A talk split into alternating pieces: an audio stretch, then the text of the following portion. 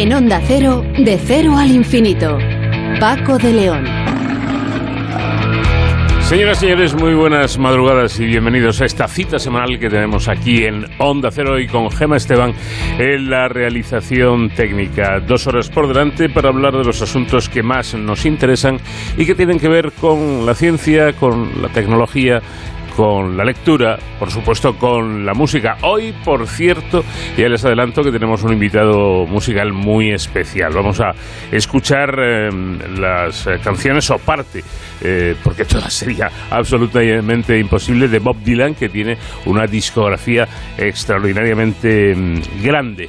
Y además de eso, pues nos vamos a plantear otras cuestiones. Vamos a empezar hablando de un libro muy interesante escrito, yo, yo lo he definido como un libro que está escrito en caliente, porque es la narración de un relato prácticamente en directo. Vamos a hablar con su autora, con Almudena Reguero, que es periodista y autora de este y de varios libros. Hace un tiempo, Almudena Reguero fue diagnosticada de cáncer de, mama y mientras estaba en, el hospital, pues como luego ella nos contará, pasando momentos, eh, bueno, pues mm, relativamente tranquilos, otros momentos bastante más duros, decidió que una buena terapia sería ponerse a escribir, que es lo suyo, y de esas horas de espera y de insomnio incluso surgió este que no pare la vida, porque muchas veces hemos hablado de cáncer, pero siempre con expertos, con científicos, nunca lo habíamos hecho eh, con un paciente o expaciente, como es el caso de Almudena Reguero.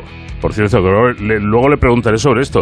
Eh, en estos casos hay que mm, hablar de paciente o, o expaciente. ¿Hasta cuándo se es paciente y cuándo deja uno de serlo? Con Sonsoles Sánchez Reyes nos vamos a remontar a la historia de Bernadotte, el francés que fue rey de los, de los suecos. Ya saben que las monarquías europeas eh, bueno, pues han guardado un sinfín de historias curiosas a lo largo de la historia y esta es sin duda una de ellas, la de Bernadotte, el francés que llegó a ser rey de los suecos. ¿Cómo lo, lo, consiguió y qué fue todo aquello? Lo sabremos en nuestro paseo, en nuestros paseos por la historia. Vamos a hablar también con Elena Barraquer. ¿Le suena el apellido, verdad? Pues sí. Ella sigue la saga familiar y es oftalmóloga. Elena, la doctora Elena Barraquer, tiene una fundación que lleva su nombre y que em, está eh, llegando, si no ha llegado ya, a Senegal, a Dakar concretamente, en una de las exposiciones que suele, eh, expediciones mejor dicho, que suele hacer eh, esta entidad eh, y que trata de mm, arreglar la vista en aquellos países donde la situación sanitaria no es muy allá. En esta ocasión piensan operar de cataratas a más de mil pacientes en tan solo cinco días que van a estar por allí. Y vamos a hablar con el doctor Joaquín Martínez de un estudio internacional mediante el cual se ha logrado de identificar por primera vez la enfermedad, la llamada enfermedad mínima residual, como factor determinante en la supervivencia de los pacientes con mieloma múltiple. Y, como les decía, disfrutaremos del sonido de uno de los grandes con mayúsculas. Recibió incluso el premio Nobel. Él es Bob Dylan. En Onda Cero, con Paco de León, de cero al infinito.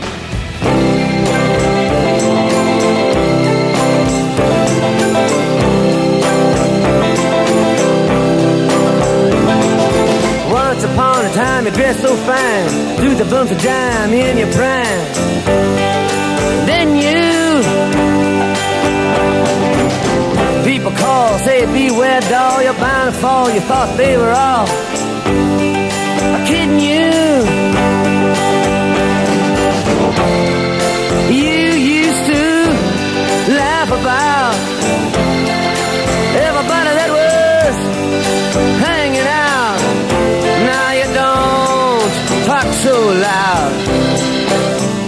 Now you don't seem so proud about having to be scrounging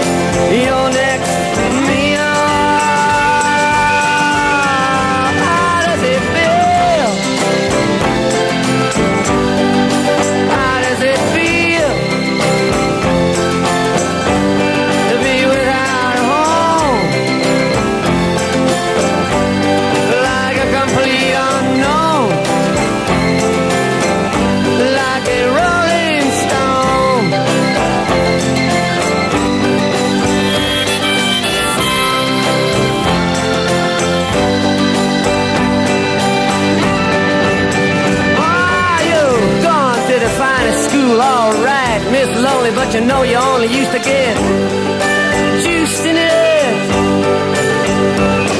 Nobody's ever taught you how to live out on the street, and now you're gonna have to get used to it.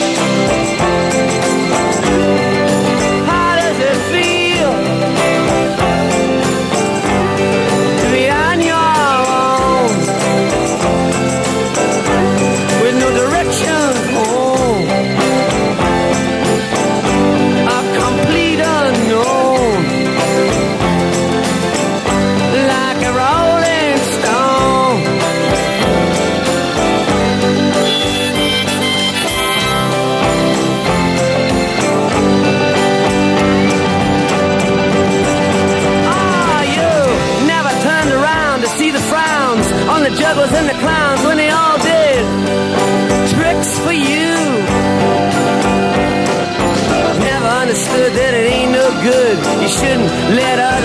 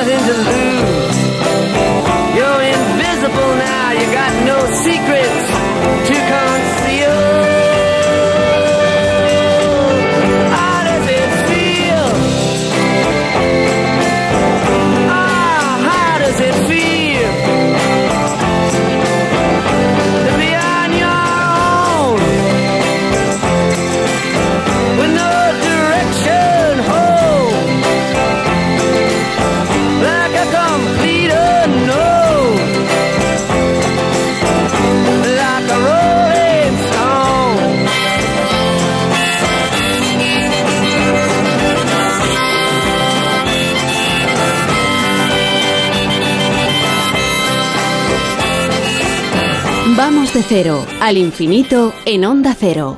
Paco de León. Precisamente y prácticamente desenvolviendo los regalos de los Reyes Magos, iniciando un nuevo año, manteniéndonos alerta y un poco inquietos por la situación de la pandemia, este mm, dichoso virus que no termina de irse, queremos hablar de, de esperanza en momentos de dificultad, incluso de extrema dificultad.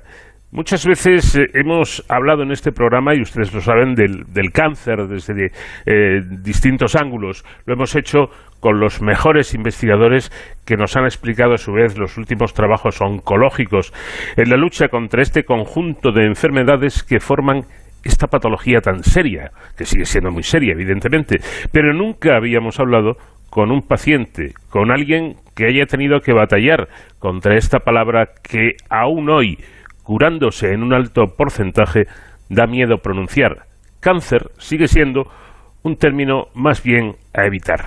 La periodista Almudena Reguero es autora de varios libros y entre ellos uno que lleva por título Que no se pare la vida. Almudena, ¿qué tal? Muy buenas noches. Noches, Paco.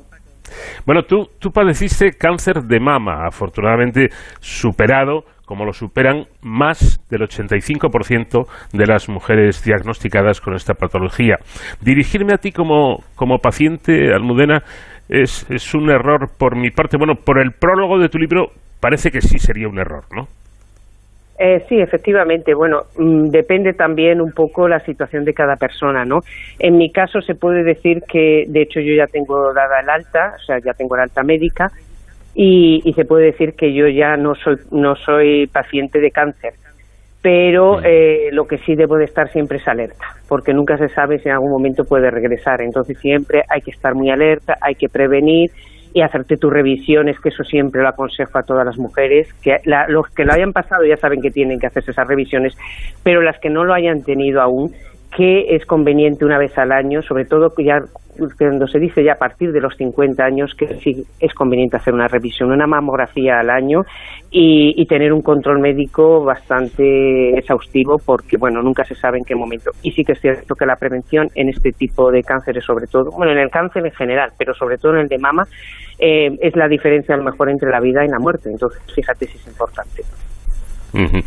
Evidentemente eh, los controles, la vigilancia, eh, el tomarse las cosas en, serio y, eh, de alguna manera intentar prevenir, eso es evidente, pero, pero en quien ha tenido un cáncer y en quienes de momento al menos no lo tenemos, hay que cuidarse siempre y en cualquier caso, pero quizá y me, me, da a mí la impresión que es lo que tú señalas en tu libro, aparte de esto, de esto que acabamos de explicar, hay que vivir liberándose de, de, esto de paciente de cáncer. Bueno, yo fui, o tú fuiste, en, este caso, paciente, paciente de cáncer, y ahora no lo eres porque está curado, aunque haya que mantener siempre una vigilancia y, una, y unas precauciones. ¿no? Sí, efectivamente. Eh, es uno de los problemas que solemos tener las personas que hemos pasado por este tipo de enfermedad. Pues es una enfermedad tan seria que te queda pues como un síndrome. Siempre hablamos del síndrome de la espada de Damocles, decimos, ¿no? Entonces es ese miedo a que regrese y demás. Eso te puede coaccionar y te puede limitar mucho la vida. Por eso hay que intentar liberarse, llegar un momento en el que dicen, bueno, estoy curada, los médicos me dicen que todo está ok, hago mis revisiones, pero voy a quitarme ese miedo, voy a desvincularme también, porque tienes también un cierto enganche a los hospitales. Es decir, que llega un momento que estás tan acostumbrado a ir a un hospital que parece que estás como indefenso y si me pasa algo y estaré bien, y te queda siempre ese síndrome, ¿no? Y hay que intentar romper ese cordón porque si no, mm, no, vas a tener una vida plena porque pues te va a quedar siempre esa limitación de y ese miedo, sobre todo, hay que empezar a liberar ese miedo de y si regresa y si vuelve, porque eso te limita muchísimo. Claro, es, importante, ¿no? Porque eh, cuando un cáncer se cura, y ojo, y esto conviene conviene eh, subrayarlo y, repetirlo, aunque dé miedo, aunque evidentemente que te diagnostiquen cáncer en ningún caso es una buena noticia ni una fiesta, pero por fortuna, afortunadamente hoy eh, se curan muchos más cánceres o bastantes más cánceres de los que no se cura, eh, pero quieren o siguen quedando de alguna forma algunos restos no biológicos. yo me atrevería a decir que algo mental en quien ha padecido ese cáncer, ¿no? Parece que hay una lucecita ahí en el cerebro eh, que no termina de, apagarse. Sí, es el miedo. O sea, la palabra cáncer, de, hecho, da mucho miedo. Y eh, afortunadamente hoy día mm, que tenemos unas terapias estupendas y unas técnicas de diagnóstico fantásticas, que eso ayuda muchísimo, y unas terapias que además son individualizadas, que son Diana, que van exactamente, y además cada persona tiene un tratamiento individualizado, muy adecuado, y se ha avanzado muchísimo, gracias a Dios, en el tema del cáncer. sí que sigue dando todavía mucho miedo porque, bueno, pues hay personas que todavía no lo pueden, no lo superan y después, bueno, pues aparecen metástasis y claro, esto es normal que dé miedo y, quitarse ese miedo yo creo que es un poco lo que decía antes, ¿no? La espada esa de Damocles que la tengo ahí siempre pendiente y dice, bueno, mm, ¿en qué momento va a poder volver? Pero mm. eh, también hay que tomar siempre este tipo de enfermedad con una actitud muy positiva. Yo sé que hay veces que es difícil, pero la actitud que tú tomes, eh, según tú lo adoptes una postura más, más activa y más positiva, eh, lo vas a llevar mucho mejor, tanto la enfermedad como el después eh, conseguir el quitarte, bueno, pues ese, ese miedo que tienes a que pueda volver y, y, incluso yo siempre digo que siempre se aprende de todo, pero de estas experiencias tan duras se aprende aún más. Y sí que lo bueno de esto es que te da una enseñanza de vida tremenda. Es duro, pero te da una enseñanza de vida que, que a partir de entonces ya vives de otra forma. Y, yo siempre lo digo, a mí me ha pasado, de hecho, yo vivo de otra manera, es decir, que, que vives un poco más al día, eh, disfrutas más de, de, todas aquellas cosas de las personas que tienes a tu alrededor, ya no es esa sensación de decir, bueno, me da igual hoy que mañana, no, si puedo hacer las cosas hoy, las voy a hacer hoy, no voy a esperar a mañana. Y eso sí que es positivo. Y yo siempre digo que la persona... ¿Y cuándo, cuándo Almudena se acaba ese miedo? A ver, depende mucho de la persona y de cómo y de la actitud que tengas. Yo sí que es cierto que desde el primer momento, fíjate, en mi caso eh, me pilló un poco de sorpresa, pero también es cierto que, que bueno, mm, estaba un poco a la expectativa porque mi madre lo ha tenido, mi abuela y mi bisabuela. Entonces hemos pasado por todas las generaciones, el mío es hereditario, tiene un componente genético. Y, en este caso, mm, aunque me dijeron que era posible que no fuese y tal, y cuando me dijeron sí, es cáncer, mm, bueno, pues yo dije, pues era dentro de, que había dentro de lo normal debido a a mis genes, ¿no? Pero me lo tomé bastante bien. O sea, yo, y también es cierto que el pronóstico que me dieron en principio no era muy, muy malo. O sea que, eh, bueno, había opciones. Y cuando, eso es lo que hay que agarrarse. En el momento que te dicen esto, hay que agarrarse y decir, hay opciones, pues tiro para adelante y me pongo manos a la obra. Sí que es cierto que yo nunca he tenido excesivo miedo. Tal vez a lo mejor, bueno, por mi actitud, que soy una persona bastante positiva, intento ver las cosas de otra forma, ¿no? Y sí que es cierto que darte un diagnóstico bastante bueno dentro de lo que puede ser tener un cáncer ayuda mucho. Si a ti te dicen que tienes una metástasis, estás en una fase muy avanzada, evidentemente la actitud no es la misma pero en este caso yo puedo decir que miedo, miedo nunca he tenido. Bueno, ha sido un tratamiento duro, ha sido más largo, se complicó más de lo que esperábamos, pero aún así todo siempre tenía esa esperanza de que, bueno, te va a tirar para adelante, de esto voy a salir. Y, y, bueno, y eso sí que ya te digo que es un arma, es una de las herramientas mejor que puedes tener, esa actitud positiva para llevarlo, porque parece que todo te duele menos y que todo te molesta menos. ¿eh? Es mm. curioso lo que puede hacer la mente. Hombre, evidentemente estoy de acuerdo con, con lo que tú dices, ¿no? Aunque insisto, yo afortunadamente, y tocaremos madera, no he pasado por ese, eh, por ese trance, pero no es lo mismo que te digan tienes un cáncer eh, con muy mal diagnóstico, ah, bueno, tienes un cáncer eh, que tiene un buen diagnóstico y que se puede curar. En cualquier caso, yo me imagino, Almudena, y corrígeme, tú que tienes experiencia, si, si me equivoco, que en el momento que te dicen, Elena, tienes un cáncer, ahí tiene que haber una tormenta eh, emocional, una tormenta mm, mental. Yo no sé si, como dice el título de tu, de tu, libro, se para la vida, se viene el mundo encima. Esos, esos segundos, en tu caso, cuando te lo comunica, ¿cómo son? Pues eh, sí que es cierto, o sea, que una cosa es que lo veas desde fuera, porque después incluso la gente te dice, va, no pasa nada, y tal, pasa, claro que pasa cuando te dicen eso, evidentemente es una situación muy dura y que tienes que aprender a gestionarlo y emocionalmente sí que es una, es una fíjate, es de lo que más hay que trabajar a nivel emocional, porque ese es el momento pues se te para todo. Incluso ves a la gente que hace su vida y tú dices, sí, porque yo estoy, porque tu vida eh, pasa a ser otra cosa, de momento se ha parado y estás ahí. Y, y te cuesta pues asumirlo y asimilarlo. En mi caso, pues la verdad es que no me quedé muy mal, porque yo siempre iba previniendo, iba con la duda que, que me decían, no, es posible que no sea, que tiene muy buen aspecto y demás. Cuando me lo dijeron, pues dije, bueno, pues cabe dentro de, de la normalidad, bueno, pues dentro de, de, bueno, pues la situación por la que yo vivía, en mis genes y, y demás, mi, mi situación hereditaria, pues bueno, tenía posibilidades. Pero sí que es cierto que, que en un primer momento dije, bueno, vamos a tirar para adelante y salí un poco, bueno, pues eso que sales un poco flotando, porque te dan demasiada información en poco tiempo. Y dices, ¿yo qué hago con todo esto ahora? Porque papeles tienes que hacer, tienes que gestionar, eh, y, y recuerdo que fue mi hijo conmigo a la consulta y cuando salió, pues me abraza y dice, bueno, mamá, tranquila, que esto, estás, esto parece que está bastante bien y tal. Y fíjate, ahí sí que me dio a mí una chispa, con todo lo positiva que soy, dice, bueno, hijo, esperemos porque esto no es como fiesta, ya veremos a ver en qué acaba. y sí que es cierto que aunque me dieron un diagnóstico muy bueno, después se complicó bastante porque no era tan bueno y tenía tenía lo suyo. Siempre van con letra pequeña, por desgracia, este tipo de enfermedades y a veces se complican. Además, el, el cáncer eh, de mama tiene un componente psicológico importante porque aparte del miedo a, perder la vida o el miedo al dolor o el miedo al sufrimiento, eh, la mujer que padece cáncer de mama suele sufrir la mastectomía, es decir, la, extirpación mm, total o parcial de la mama, que es sin duda y, a su vez el, componente físico femenino por, por excelencia. Este, este es otro, otro dato a añadir, ¿no? Sí, efectivamente, es un, es un trauma que, a ver, además se banaliza bastante con esto y a mí eso sí que me, me da me da un poco de pena porque todo el mundo dice, bueno, pues que te corten todo, que te quiten la mama entera y tal. Y dices, ¿pero por qué? Si no hay necesidad, hombre, si es necesario, pues te lo tendrán que hacer. Pero si y hoy, ojo, hoy día, eh, fíjate, a mi madre, la, mi madre fueron a principios de los años 80 y ahí sí que se hacían eh, radicales. Quitaban mama, cadena de ganglios, o sea, era, era todo y ahora eh, procuran hacerlas más selectivas.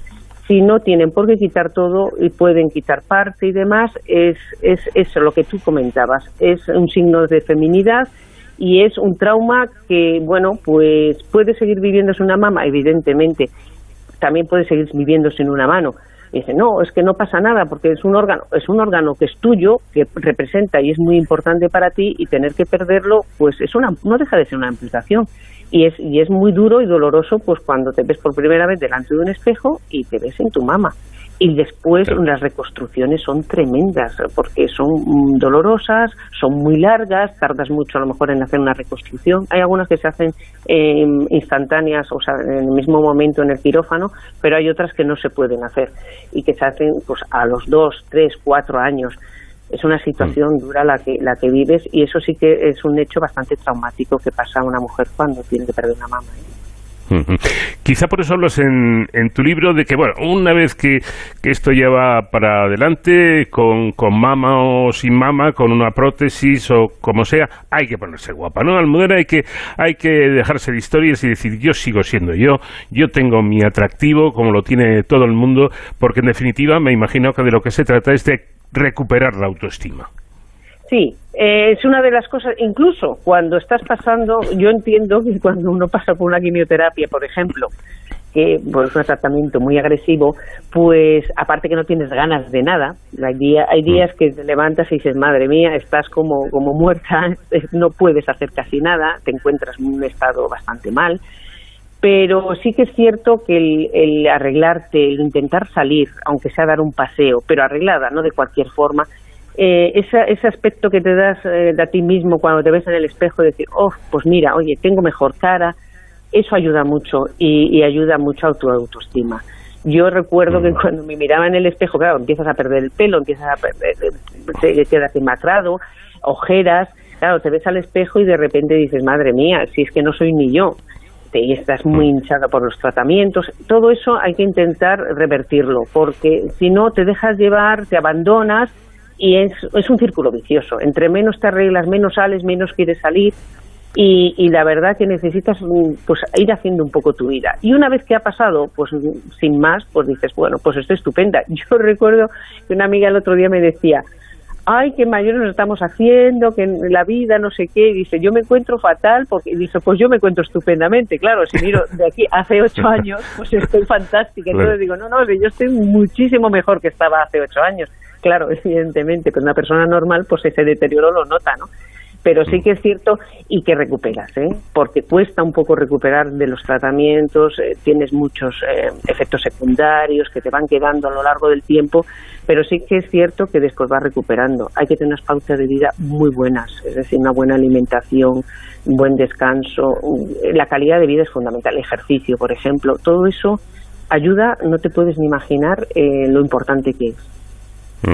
Sí, efectivamente, porque a veces se le da eh, poca importancia. Bueno, ¿y qué más está? ¿Estar mejor o estar eh, peor físicamente, me refiero? Pues hombre, pues me imagino que no, porque eh, Almudena ya no se trata de decir, estoy que, que, que, para, para ser portada de una revista, si no se trata de eso, se trata de mirarte al espejo y verte bien, como eres tú, más guapo, más feo, más guapo, más fea, eso da un poco igual, pero encontrarte bien, eh, que no te resulte eh, desagradable o que no te, te, resulte eh, poco reconfortar, reconfortante ver tu imagen en el espejo, verse bien y ya está, ¿no? Sí, es, es para ti mismo. O sea, es, además, yo siempre lo digo, en todos los libros que siempre trabajo mucho, el tema de la, el aspecto físico, porque no es algo banal el tú verte físicamente bien, eso eh, ya te está subiendo tu autoestima. Si de por la mañana tú ya te pones delante del espejo y dices, me voy a arreglar un poquito, me voy a, o me voy a coger en el armario y empiezas a coger ropa, es que es cierto, ¿eh? según te levantas ese día, tienes una tendencia u otra, según el estado de ánimo que tengas, a ponerte una ropa o a ponerte otra. Y eso de verdad, eh, cambia muchísimo. Y, y, es, un, es un esfuerzo que a veces a lo mejor no tienes muchas ganas, es conveniente hacerlo, porque además de cara a los demás también te ven de otra forma y te dicen, uy, qué guapo, qué bien te veo. Y eso, pues, oye, te empodera y, y te hace pues sentirte más, más a gusto. ¿Y por qué no? ¿Por qué vas a empezar el día mal si lo puedes empezar bien? Pues está claro. Claro, eh, además este libro me gusta porque mm, dices que, lo escribiste en las interminables esperas en los hospitales, incluso en esas noches de insomnio provocado muchas veces por, la medicación. Eh, podemos decir, Almudena, Almudena, que está escrito en caliente, en pleno proceso de lucha, no es una meditación, estás narrando el ahora, lo que ocurre en ese momento eh, casi en tiempo real, ¿no? Sí, efectivamente. Mira, estaba en ese momento con otro proyecto que inmediatamente lo aparqué y me dediqué a este porque, a ver, a mí me ayuda, para mí ha sido una terapia escribir este libro. Hay personas que mm. dicen, yo no quiero hablar de cáncer. De hecho, como ves, hay eh, testimonios de otras mujeres y me costó a veces conseguir personas que quisiesen contar su historia porque decían que volver a hablar del cáncer para ellos era revivirlo de nuevo. A mí ha sido al revés. O sea, yo incluso hablar ahora del cáncer para mí es eh, me libera, es decir, es como una terapia porque le quitas un poco ese dramatismo, ese tabú, ese miedo, eh, yo lo hago expresándolo y es como si vas cuando vas al psicólogo cuentas el problema que tienes y parece que te has liberado, pues a mí me pasa igual. Y, y fue una terapia tremendamente buena porque yo soy una persona que necesita mucha información. Yo tenía que saber qué estaba pasando en cada momento, cuáles iban a ser los efectos secundarios que iba a tener, cómo iba a evolucionar y necesitaba saber, y claro, de la que me iba yo informando de toda esa eh, bueno, esa situación, todo ese proceso, pues ya lo iba plasmando en un libro. Y me ayudaba mm. mucho porque mm, sí que es cierto que pasas mucho tiempo, pues eh, es interminable ¿eh? el tiempo que puedes pasar en un hospital, entre listar de espera para citas de consultas médicas, para tratamientos, pruebas, y el tiempo que pasabas en casa porque dormir, lo de dormir a mí se me acabó. Yo soy una persona súper dormilona y desde entonces, bueno, lo de dormir ya era un, episodio tremendo porque casi no apenas dormía y me ayudaba mucho pues a pasar todo ese tiempo y que encima era liberador. Y digo, qué mejor terapia que contando, no porque yo contase mi vida a los demás, sino porque para mí ya era liberador. Si después podía ayudar a alguien más, en principio yo lo estaba haciendo para mí si eh, mm. podía ayudar en un futuro a otras personas, a otras mujeres, pues eh, ahí está la idea pues de, poder publicarlo y, mm. darlo a conocer. Almudena, y se debe hablar, quiero decir, en ese proceso, no en tu caso ahora, que, bueno, ya pasó eh, en la historia. cuando lo estás viviendo, conviene hablar del cáncer, conviene eh, mencionarlo, no solo mencionarlo, sino de hablar de ello con normalidad, igual que uno puede hablar, pues, pues no sé, mm, me han operado de una hernia discal, pues, pues voy mejor, eh, voy peor, me encuentro estupendo. Eh, ¿Eso se debe hacer cuando uno sabe que tiene cáncer? Sí, eh, sí es cierto que, que hay personas que huyen de, del de poder hablar de estos temas y sobre todo pues dar explicaciones de cuál es su proceso. Otros al revés, te cuentan todo lo cómo están viviendo y demás. Esto yo creo que es un poco personal. Eh, a mí me liberaba, me liberaba, a otras personas les hacía o les podía hacer incluso daño. Sí que es cierto que, que ayuda mucho a, a desdramatizar, pero mm. también es un consejo que siempre doy a todas las personas cuando van a hablar con una persona que, que está en ese proceso, sobre todo, si lo ha pasado ya es otra, es otra fase.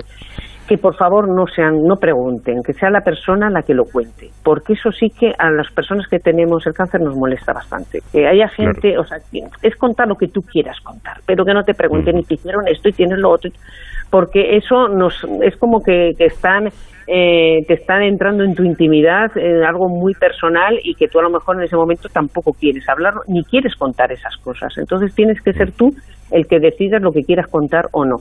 Pero hablar, de hecho, hay muchos grupos de apoyo, que es una de las cosas que también yo aconsejo siempre, y además ahora por Facebook, por las redes sociales, por Instagram y demás, hay muchos grupos de apoyo eh, de mujeres que hablan del tema, que se van contando un poco cada una su experiencia, se dan consejos, ayudas.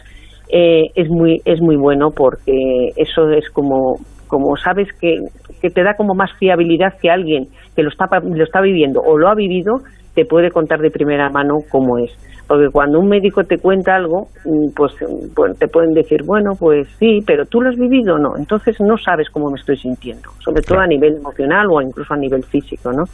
Y eso... Pues dejar que sea la persona... Eh, quien hable cuando quiera, de lo que quiera y como quiera, y no atosigar sobre todo a preguntas que efectivamente eh, parece, parece que una, una agresión a tu, a tu intimidad, meterte en una parcela que tú eres libre de compartirla o de guardártela, eso depende de cada uno. Almudena Reguero tiene otro, otro libro mm, muy interesante también eh, que se titula Estar mejor a partir de los 50, pero de ese hablaremos otro día, si te, si te parece, Almudena, porque el tiempo se nos agota. Muchísimas gracias por habernos atendido y mucha suerte. Feliz año 2022.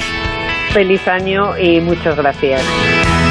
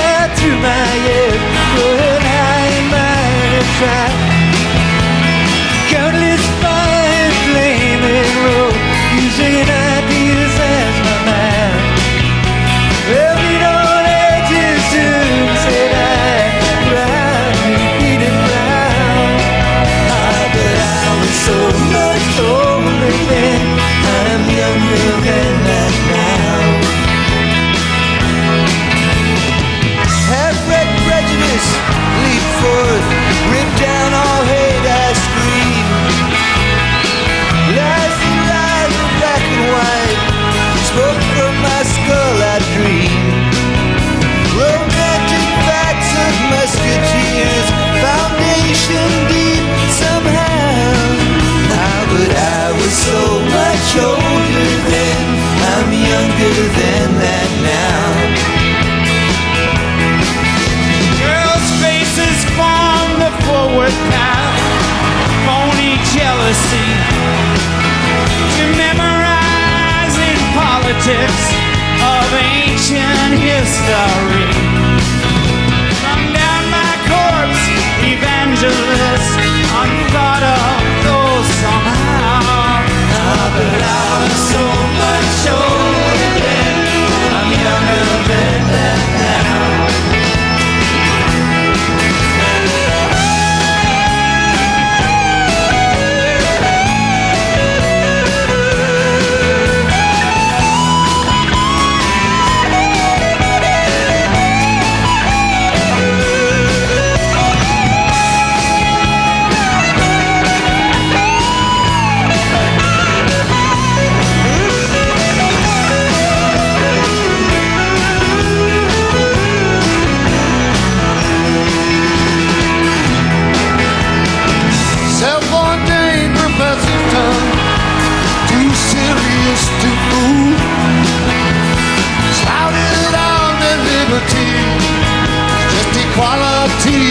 school. Equality, I spoke the word, slip away now. Ah, but I was so much younger than, younger than now. In a soldier's stance, I in my hand at the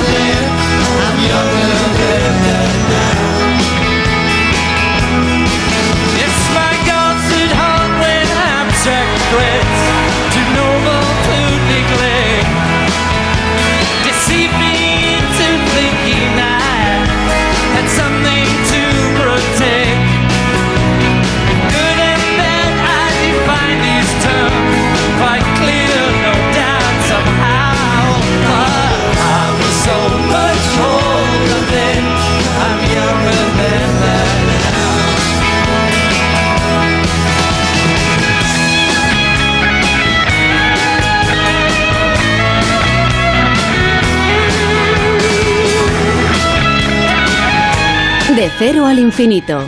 Onda cero.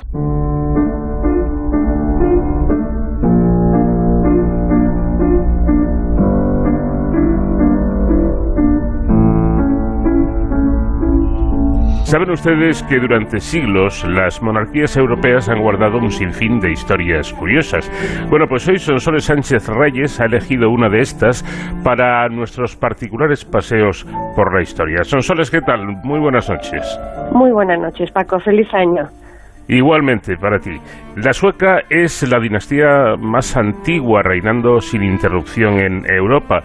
El fundador del linaje fue Jean-Baptiste Bernadotte, un francés curtido en las consignas de libertad, igualdad y fraternidad de la Revolución Francesa de 1789. Pues bien, el actual rey de Suecia Carlos XVI eh, Gustavo es precisamente heredero directo de este primer Bernadotte. La dinastía ha llegado hasta nuestros días ramificada en numerosas familias regias y vinculada con casi todas las casas reinantes de Europa. Sus descendientes no solo reinan en Suecia, también lo hacen o lo han hecho en Dinamarca, Noruega, Bélgica y Luxemburgo. El marido de la reina Isabel II del Reino Unido, el príncipe Felipe de Edimburgo, estaba emparentado con Bernadotte. La vida de Jean-Baptiste Bernadotte es de cuento de hadas. Empezó de cero y acabó con una corona gracias a la suerte y a sus virtudes militares. Procedía de una familia de terratenientes. Su padre se dedicaba a la abogacía como el de Napoleón. Nació en Pau en 1763 y se convirtió en 1818 en rey de Suecia y Noruega, anexionada en 1814 bajo los nombres de Carlos XIV, Juan y Carlos III Juan, respectivamente, hasta su muerte en 1844. Aunque su familia quería que fuese notario, trabajó como recadero y pasante y no quiso seguir la carrera paterna. Al fallecer su padre, se enroló como voluntario en un regimiento real con 17 años. Fue soldado en 1780, suboficial en 1790, capitán en 1793 y brigadier general en 1794. Tenía el mote de Sergeant Beljambe, sargento zanquilargo o piernas finas, un rasgo que acreditan sus retratos. Con el ejército borbónico no hubiera pasado de suboficial, pero la revolución, cuyos principios abrazó, permitió promociones por méritos y no por cuna. Inició un ascenso imparable. Coronel, general de brigada, general de división. Bonaparte lo estimaba, aunque a veces chocaban. Se dice que se opuso al golpe de Estado de Napoleón y lo nombró comandante en jefe de las fuerzas francesas en Italia y embajador en Viena. Mariscal del Imperio en 1804, participó en la batalla de Austerlitz y en las campañas de Prusia y Polonia. En 1805 el emperador le proclamó príncipe soberano de Pontecorvo en reconocimiento a su valor en Austerlitz. A nuevos tiempos, nuevos nobles. Por encima de todos, los lugartenientes del emperador, mariscales de Francia, entre 1804 y 1815 fueron ascendidos a esta dignidad 26 generales. Uno de los primeros fue Bernadotte, Pese a que les colmó de riquezas y títulos, las relaciones de la mayoría con Bonaparte fueron más bien tensas. En 1808, Bernadotte fue nombrado gobernador de la zona hanseática y dirigió una expedición contra Suecia, pero fracasó por falta de medios y la pérdida de las tropas españolas al comenzar la guerra en España.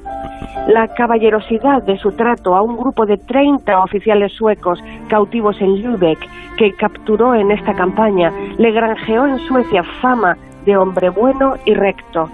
En la guerra contra Austria en 1809, Bernadotte venció en la batalla de Wagram, pero tuvo una fuerte discusión con el emperador y fue relevado del mando en mitad de la batalla. La razón que se dio fue porque había desobedecido órdenes, aunque quizás simplemente era que Bonaparte recelaba del aumento de su popularidad. Bernadotte sacaba a Napoleón de sus casillas. El emperador llegó a amenazarle con fusilarle, pero al final siempre le perdonaba.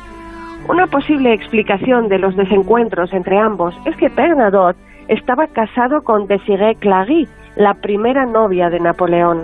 El rey de Suecia, Carlos XIII de la dinastía Holstein-Gottorp, estaba enfermo y sin heredero al trono por el fallecimiento prematuro del príncipe. Y Suecia había perdido sus territorios finlandeses ante Rusia en 1809. En 1810, Otto Morner, enviado del rey de Suecia para anunciar a Francia el fallecimiento del príncipe heredero, por su cuenta y riesgo, ofreció la sucesión al trono a Bernadotte. Al principio Napoleón se lo tomó a risa, pero luego, pensando que se quitaba a un militar contestatario y que Suecia sería un aliado con un rey marioneta, apoyó su candidatura. Aunque cuando Morner regresó a Suecia fue arrestado por insubordinación por haberse extralimitado en sus funciones, la candidatura de Bernadotte fue ganando adeptos hasta convencer al propio rey sueco. En 1810, cuando Bernadotte tenía 47 años, el rey Carlos XIII le hizo hijo adoptivo y príncipe heredero de Suecia, asumiendo el mariscal la regencia y el control del gobierno sueco y después convirtiéndose en rey de Suecia y Noruega en 1818 a la muerte de Carlos XIII. El siglo XIX europeo se caracterizó por bastantes cambios dinásticos, aunque casi siempre se ofrecían las coronas a miembros de alguna familia principesca. Suecia, anticipándose a su acostumbrada modernidad, fue diferente. El Parlamento sueco eligió soberano a Bernadotte con el objetivo de que Francia les ayudara a recuperar Finlandia para estar a buenas con Napoleón, que había situado a varios de sus hermanos en los tronos europeos. Los militares suecos presionaron para tener al mando a un militar de categoría por si llegaba una invasión rusa. Aunque Bernadotte no fue coronado de inmediato, se dedicó enseguida a reorganizar el país. Unificó Suecia con Noruega y la sacó de los vaivenes políticos de Europa, estableciendo una neutralidad que dura hasta nuestros días. Tres años después del exilio de Napoleón en Santa Elena, se convirtió en rey. Napoleón se equivocó en su predicción de un rey manipulable. Bernadotte no dudó en defender los intereses de su nuevo país frente a Francia y se unió a la sexta coalición contra Napoleón. El duque de Wellington dirigía una tropa aliada de varios países europeos que querían ver caer a Bonaparte, entre ellos Suecia y Noruega. Bernadotte ayudó a derrotar a Napoleón en la batalla de Leipzig en 1813 y luego derrotó a Dinamarca, aliada de Francia, obligándole a ceder Noruega a la corona sueca. Bernadotte no hablaba sueco, la lengua de la aristocracia era el francés y con el pueblo se hablaba poco, pero se convirtió al protestantismo y cambió su nombre por el de Carlos Juan. Elegía a sus ministros entre burócratas que ejecutaban sus órdenes sin replicar. El general revolucionario terminó convertido en un autócrata. Su política exterior condujo a un largo y próspero periodo de paz. El ascenso social en los campos de batalla, Bernadotte lo refrendó vía matrimonial. En 1798 se casó con Desirée Clary, hija de un rico comerciante marsellés, prometida con Napoleón hasta conocer este a Josefina de Beauharnais. Desirée, decepcionada, escribió a Bonaparte: Has hecho mi vida miserable, pero soy bastante débil para perdonarte. Desirée y su hermana Julie habían conocido a dos hermanos militares más humildes, Napoleón y José Bonaparte.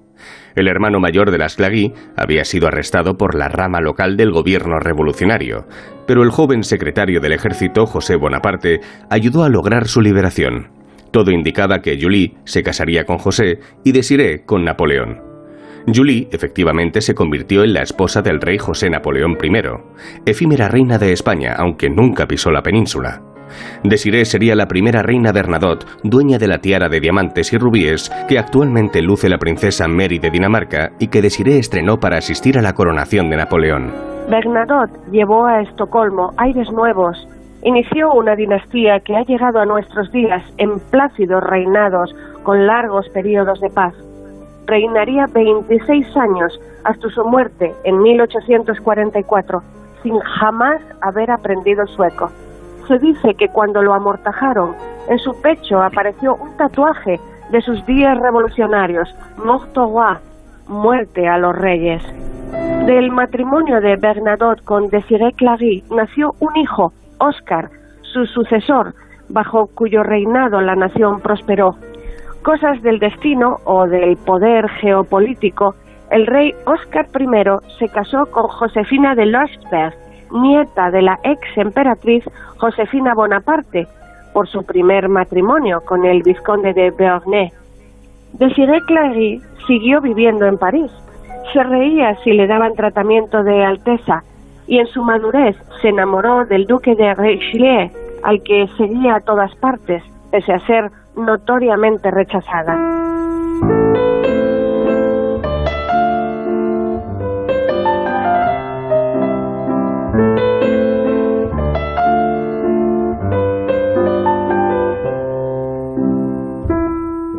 Cuando el duque murió de unas fiebres, a la reina de Siré ya nada la retenía en Francia. En 1823 se fue a Suecia y se quedó allí para siempre. Asentada en Estocolmo, vivió hasta los 83 años en una época de bonanza para su nuevo país. Aunque nunca aprendió sueco, siempre se mantuvo en contacto con Napoleón y emprendía viajes personales secretos bajo el nombre de Condesa de Gotland, llegó a ser muy querida por los ciudadanos. Vivió el reinado de su marido, el de su hijo, Oscar I, y el de su nieto, Carlos V. Murió en 1860, 16 años más tarde que Bernadotte. La leyenda de que su corazón se quedó en Francia se refleja en la película Desiré, con Jean Simons y Marlon Brando. Meses antes de su fallecimiento, su nieta menor, la princesa Eugenia, le preguntó lo que más añoraba de Francia, respondiendo, tener 18 años y ser muy feliz, porque el amor entró una tarde por una puerta de mi casa de Marsella. Claramente era una alusión a Napoleón. El nombre completo de la actual princesa Victoria de Suecia es Victoria Ingrid Alice Desiré. Su cuarto nombre de pila homenajea a su antepasada de siete generaciones atrás. Los sucesivos matrimonios de los Bernadotte les fueron enlazando con dinastías europeas, pero siempre tuvieron propensión a lo francés más avanzado y a reformas que en otros países llegarían mucho después. Carlos XIV Juan, que había añadido a su nombre al modo revolucionario el de Jules en honor a Julio César, fue bastante conservador. Pero su hijo Óscar I, reformista y liberal, tuvo dos amantes que le dieron descendencia. Carlos XV fue tan avanzado como Óscar I, concediendo a las mujeres el derecho a voto. Algo insólito en la época. Óscar II, escritor y musicólogo, fue padre de Gustavo V, gran tenista y de poco convencional vida íntima, que en sus últimos años no se preocupó en ocultar. Gustavo VI Adolfo, arqueólogo, fue padre de Gustavo Adolfo. Este, campeón de equitación y progenitor del actual monarca, no llegó a reinar por su temprana muerte que hizo que a Gustavo VI Adolfo le sucediera Carlos XVI Gustavo. En 2010, los herederos de la corona sueca, la princesa Victoria y su marido, el príncipe Daniel, viajaron a París para recorrer los lugares más importantes de la vida de Jean-Baptiste Bernadotte antes de convertirse en Carlos IV, Juan de Suecia fueron recibidos por el presidente Nicolás Sarkozy. Los príncipes visitaron el castillo del mariscal Bernadotte en la región de Savigny-le-Temple, al sur de la capital, donde se fotografiaron con vecinos de la zona, vestidos a la moda del siglo XIX. También viajaron a Pau, ciudad natal de Bernadotte, al sudoeste de la capital gala. En 2018, con motivo del segundo centenario de la dinastía, la familia real sueca celebró el aniversario con un seminario en el Palacio Real para repasar los 200 años como arranque del que sería el año Bernadotte. Entre los más de 300 invitados estaban el rey Carlos XVI Gustavo y la reina Silvia, la princesa Victoria y el príncipe Daniel. El Museo Bernadotte, creado en 1935 en Pau, se encuentra en la Casa Balaguer, construida en 1730, donde nació Jean-Baptiste Bernadotte.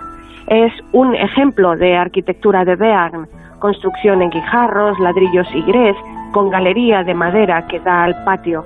El museo exhibe documentos y objetos relacionados con Bernadotte y sus descendientes, así como obras de artistas escandinavos.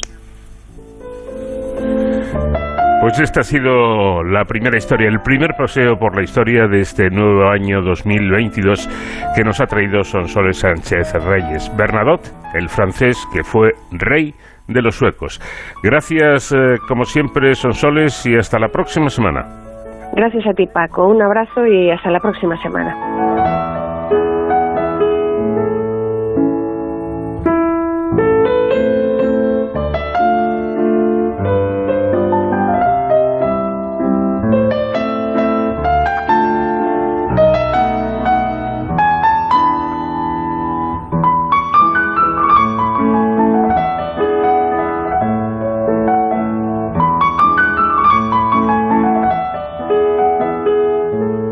De cero al infinito.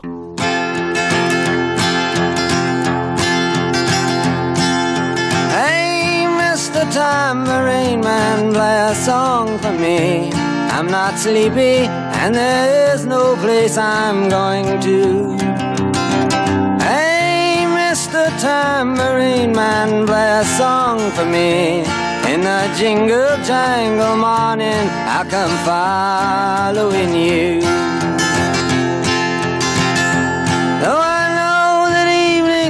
Después de la historia de Bernadotte y siempre con la música en esta semana de nuestro invitado Bob Dylan, llegamos al momento de repasar la actualidad con los servicios informativos de Onda Cero. A la vuelta, seguimos aquí en De Cero al Infinito.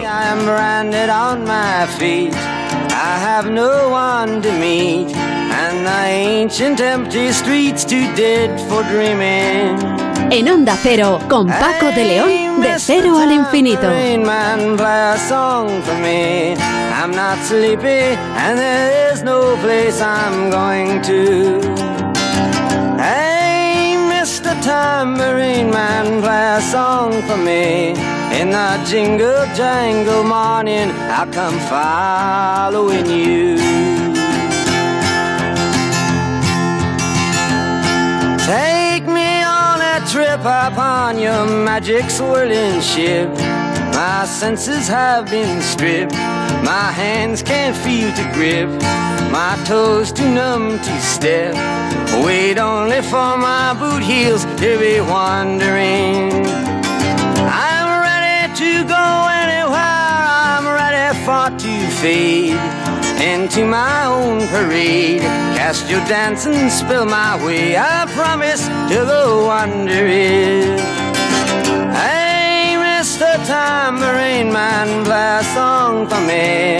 I'm not sleepy, and there is no place I'm going to. Son las 5 de la mañana, las 4 en la comunidad canaria.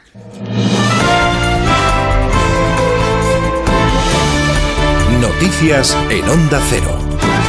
¿Qué tal? Buenos días. Pedro Sánchez reinicia el curso político con tono electoral y en esta segunda parte de la legislatura el presidente resalta como un logro la reforma laboral acordada con la patronal y con los sindicatos. En la reunión del Comité Federal del Partido, Sánchez ha pedido al PSOE que se movilice para defender la gestión del Gobierno y ha pedido también a todos los grupos políticos que apoyen en el Congreso la reforma laboral mientras que se ha lanzado contra el Partido Popular y contra su líder Pablo Casado. Se pregunta Sánchez qué intereses defiende Casado que se resiste a apoyar un acuerdo que es bueno para el país. En la España de 2022, en medio de la peor crisis vivida por la humanidad en estos últimos 100 años, haya partidos políticos que no apoyan ni a empresarios ni a trabajadores. ¿A quién defienden? ¿Qué intereses defiende la oposición si se resiste a defender los intereses de los empresarios y también se resiste a defender los intereses de los trabajadores. ¿Qué pone por encima de los intereses de España? Desde el Partido Popular se hace otro balance y se resumen estos dos años de legislatura como un gobierno presidido por la mentira. La vicesecretaria Ana Beltrán acusa a Sánchez de haber mejorado solo la vida de los independentistas y de los presos de ETA y le exige al presidente que convoque elecciones. Un gobierno que lleva dos años mintiendo, al que los españoles ya no creen, se ve claramente en las encuestas y es momento de que Sánchez dé un paso atrás, convoque elecciones y se vea que hay una alternativa seria, capaz, preparada para gobernar, con propuestas claras para mejorar la vida de la gente, que es la del Partido Popular y la de Pablo Casado. En este Ecuador de la legislatura, los ciudadanos suspenden a los ministros del Gobierno y, según una encuesta que hoy publica el diario La Razón, la ministra de Defensa, Margarita Robles, es la única que pasa del 5. La vicepresidenta Nadia Calviño se queda en un 4,9 y con dos décimas menos, una de las mejores valoradas es la vicepresidenta Yolanda Díaz. Los ministros peor valorados son Alberto Garzón y la titular de Igualdad, Irene Montero. Precisamente, Alberto Garzón sigue en la cuerda floja y en el foco de la crítica. Los varones socialistas han cargado contra él por sembrar dudas sobre las macrogranjas. El aragonés Lambán pide que dimita y García Paja y Tudanca dicen que se ha equivocado. No sé si Garzón tenía previsto colarse en el Comité Federal, pero ya le digo yo que hay que acudir al viejo dicho castellano, ¿no? Eh, cuando el diablo no tiene nada que hacer, pues mata moscas con el rabo. Yo, eh, normalmente uno está acostumbrado a que los errores en, la vida y en la política van en la misma proporción a la carga de trabajo. Aquí se invierte la cosa. A mí me parecen inoportunas y me parecen inconvenientes porque no se puede sembrar dudas generalizando sobre un sector que es muy importante. Yo quiero poner en valor el sector del campo, el sector de la ganadería en Castilla y León y en toda España. Los colectivos de apoyo a los presos de ETA meten presión al gobierno vasco. La red de apoyo a los presos, SARE, ha convocado para este sábado manifestaciones en las tres capitales vascas y también en Pamplona para exigir el traslado de todos los presos etarras a cárceles de Euskadi sin demora. Redacción en Bilbao. Juan Carlos de Julián. Como cada año, se ha organizado mañana sábado movilizaciones en favor de los presos de ETA. Las medidas anti-COVID han obligado a dispersar los actos. La manifestación principal tendrá como escenario las calles de Bilbao, si bien los organizadores han repartido las concentraciones por dos centenares de localidades de Euskadi y Navarra. Asociaciones de víctimas como la VT han exigido al gobierno que prohíba los actos que a su juicio enaltecen el terrorismo. Maite Araluce es su presidenta. Desde luego, esto es una humillación tras otra y lo es como se permite. Pero bueno, ahí están, humillándonos día a día. Al igual que en citas precedentes, está prevista la presencia de representantes de partidos como PNV, Bildu, Podemos o formaciones catalanas como Junts o Esquerra Republicana. También acudirán dirigentes sindicales, incluidos comisiones obreras y UGT. La jornada de liga arranca a las 2 de la tarde con el encuentro entre Levante y el Mallorca. Además se juega la Real Sociedad Celta, el Granada Barça y el encuentro de la jornada el Real Madrid Valencia. Los azulgranas viajan a los Cármenes después de haber obtenido dos victorias, van quintos en la tabla y el entrenador Xavi Hernández está motivado. Ganar es siempre positivo y se gana y al día siguiente estás contento, estás feliz, te ves hasta más guapo, ¿eh? los jugadores son mejores, no hay tanta crítica. Vamos a intentar ganar todos los partidos. Y estas dos victorias, no, sí, el Mallorca y el Linares, cuesta ganar, cuesta ganar partidos seguidos y oye, nos va muy bien. Y mañana al ganar nos daría un punto más de, moral, de, de, de ánimo, de todo, más felicidad. Más noticias en Onda Cero cuando sean las 6 de la mañana, las 5 en la Comunidad Canaria y toda la información la vamos actualizando en ondacero.es. Síguenos por internet en ondacero.es.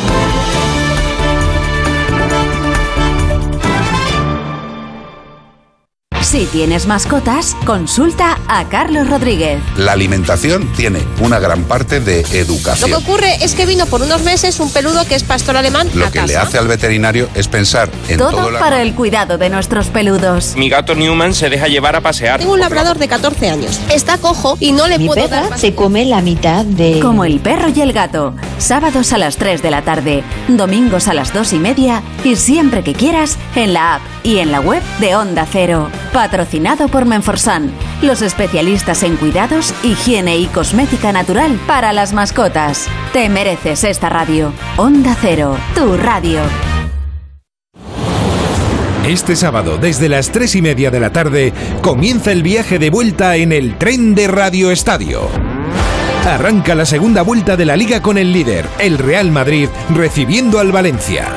El Barça hará parada en Granada para asaltar Plaza de Liga de Campeones. La Real Sociedad espera en Anoeta a un Celta en su mejor momento. Y el Mallorca visita al Levante que no ha ganado un partido esta temporada. Este sábado, desde las tres y media de la tarde, todo el deporte en el tren de Radio Estadio, con Edu García. Tren de Radio Estadio para que disfrutes Te de la noche mereces esta radio. Onda Cero, tu radio. Más información, más participación, más contenido. Hay más de una razón para que prefieras ondacero.es. En OndaCero.es tienes la radio en directo, la actualidad y las noticias al momento. Y por supuesto, lo mejor y más destacado de cada programa, para que puedas escucharlo donde y cuando quieras. OndaCero.es. Más y mejor.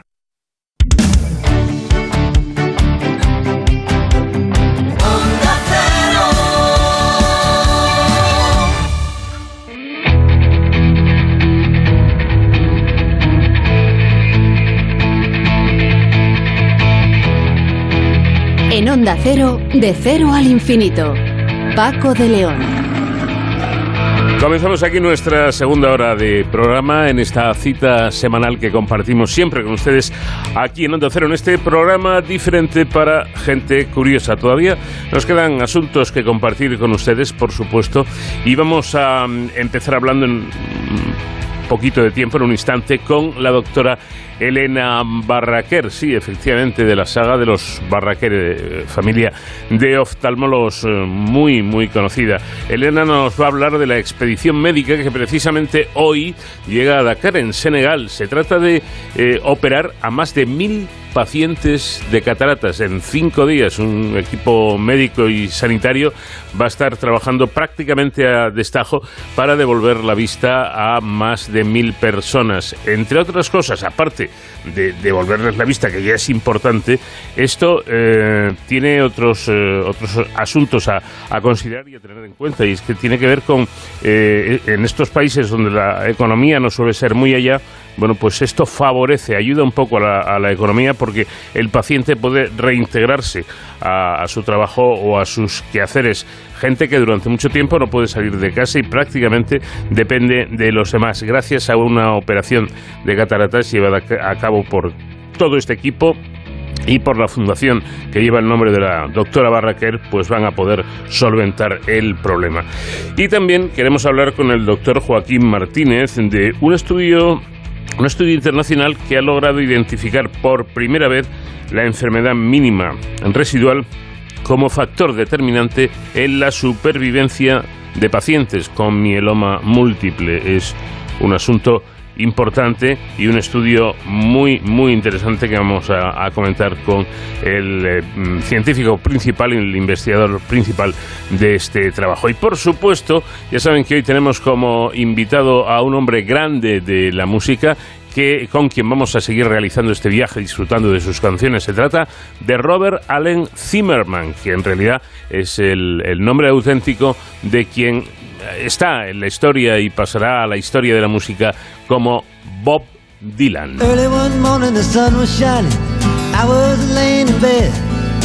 Wondering if she'd it all, folks, they said our lives together sure was gonna be rough. They never did like mama's homemade dress, papa's bank book wasn't big enough. And I was standing on the side of the road, rain falling on my shoes. Heading out for the East Coast, Lord knows I paid some dues getting through. Tangled up in blue.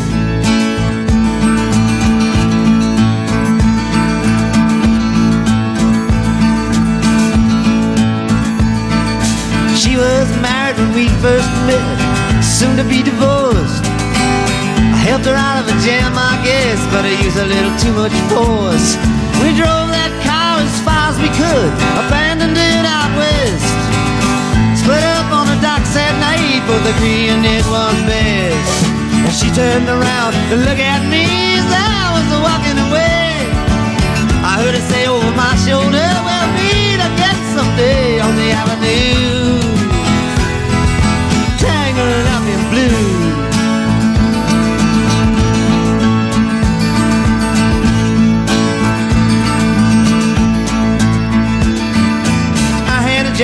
The great North Woods, working as a cook for a spell. But I never did like it all that much, and one day the axe just fell. So I drifted down to New Orleans, where I lucky with a be employed. Working for a while on a fishing boat right outside of Delacroix. But all the while I was alone, the past was close behind. I seen a lot of women, but she never escaped my mind, and I just grew blue.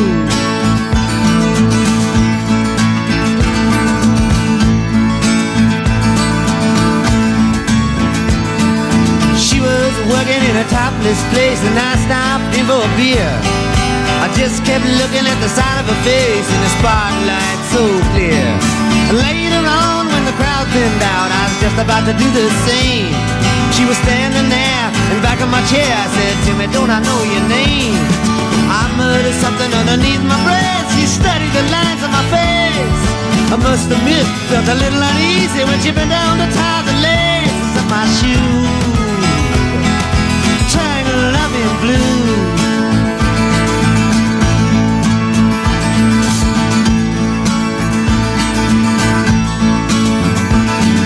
She lit a burner on the stove and offered me a pipe. You'd never say hello, she said. You look like a silent type. And she opened up a book of poems and handed it to me. Written by an Italian poet from the 13th century. En Onda Cero, con Paco de León, de cero al infinito. Aunque los Reyes Magos ya han pasado por nuestras casas, hay países donde, bueno, llegan un poquito más tarde. Ya sabemos que el mundo es grande, muy grande, y los magos de Oriente, pues ya van siendo un poco mayores. Y en estos eh, países, en estos lugares, los Reyes llegarán hoy. El regalo, el regalo que llevan es el mismo, porque hay muchas personas que comparten este problema y es que no pueden ver, no tienen vista por culpa de las cataratas. De esta manera, la Fundación Elena Barraquer centrará en la prevención de la ceguera por esta causa su trabajo en los países más, más desfavorecidos, iniciando precisamente hoy, 8 eh, de, de, enero, una expedición médica en Dakar, Senegal, para devolver la visión a mil personas que sufren cataratas. Doctora, eh, doctora Elena Barraquer, ¿qué tal? Muy buenas noches. Buenas noches, Paco. Encantada de estar aquí con vosotros. Igualmente, tenerla con nosotros. Eh, bueno, pues para, para empezar y situarnos y, y hacerlo desde el principio, eh, técnicamente todos hemos oído lo, lo, que son las cataratas, eh, más o menos lo sabemos, pero técnicamente, ¿qué son las cataratas? Bueno, el ojo tiene una de sus lentes, que es el cristalino. Este cristalino suele ser transparente cuando nacemos y con el paso de los años se va amarilleando hasta volverse opaco y eso es la catarata. Y claro, cuando se vuelve opaco, pues es como si uno se pusiese delante del ojo la mano y no deja ver.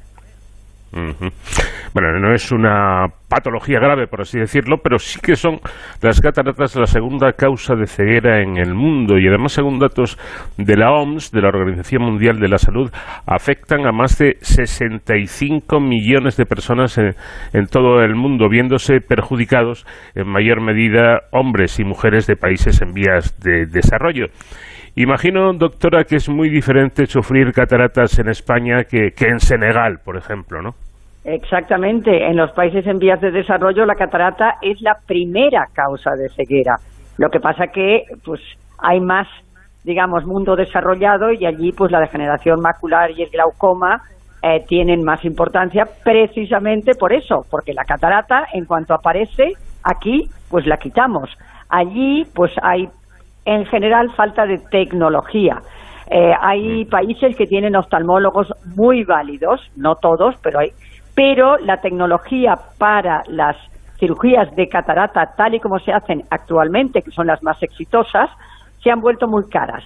Hay una cantidad de material fungible que, claro, eh, si esto no se, no se tiene, pues, pues no se puede operar. Y entonces hay muchos hospitales donde hay médicos que podrían hacerlo, pero, eh, pero no tienen los medios. Entonces, aquello de que es mejor enseñar a pescar que darles que regalarles una caña mmm, en estas situaciones no es exactamente así, porque si yo enseño a operar a muchos de los médicos de allí, pero luego no tienes los medios para seguir haciéndolo, sirve de poco. Nosotros preferimos hacer unas campañas así puntuales en sitios donde nos piden ayuda porque hay un exceso de ciegos que podrían dejar de serlo y pues así aliviar la ceguera evitable en el mundo, que es lo que la Fundación Elena Barraquer pretende evitar completamente. Porque cuéntenos en, en, qué condiciones trabajan ustedes, los, los médicos y, profesionales sanitarios, eh, en cuanto a medios se refiere, cuando llegan a estos países. ¿Tienen que llevar ustedes el material? Eh, ¿En qué condiciones se encuentran los, los quirófanos? En fin, ¿cómo es un poco aquello?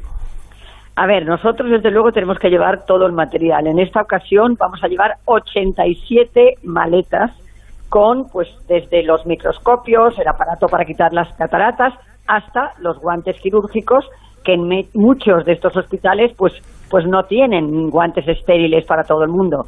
Además, ahora, pues nos vamos a llevar test de antígenos para hacer a todos los pacientes que se vayan a operar, porque Allí también lo proponían, pero con un coste para el paciente, un equivalente de unos 37 euros, que para muchos de ellos, sobre todo para los más necesitados, no sería factible, no, no, no tendrían esta posibilidad.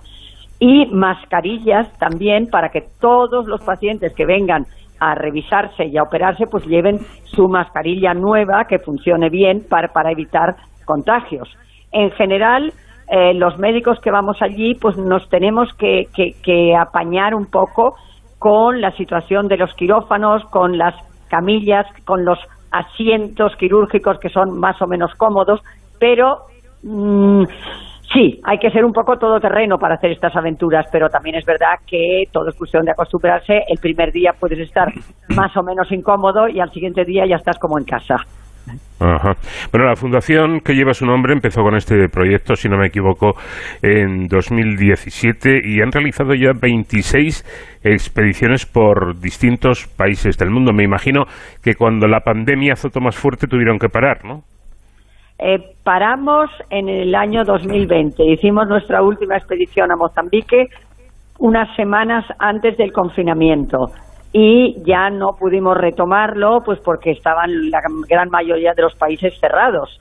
En el 2021 empezamos otra vez en Senegal en abril y después pues hicimos Mozambique, Mauritania, eh, El Salvador y otro equipo, esa vez no, no fui yo, de vuelta a Senegal, que es donde solemos tener mejor colaboración, Senegal y Mozambique.